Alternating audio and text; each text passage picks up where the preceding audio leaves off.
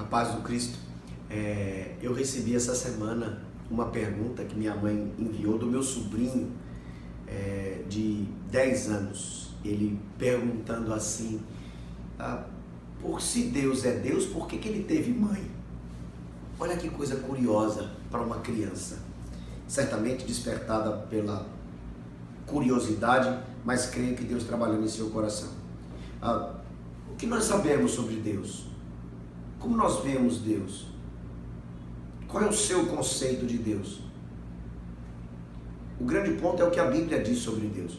Quando nós vemos um ser não criado, que é o Criador de todas as coisas, que mantém tudo em, em funcionamento, que governa todas as coisas, que é santo, que é perfeito, que é bondoso, que é espírito e que deve ser adorado, quando nós vamos a, descortinando o que a Bíblia diz ou descrevendo, apontando o que as Escrituras ensinam sobre Deus, nós vamos ficando cada vez mais pequenos, limitados. Mas ao mesmo tempo é como se nós encontrássemos um colo, um, um, um espaço perfeito para nos encaixar, para nos sentirmos seguros e amparados, porque Deus é o nosso refúgio e fortaleza.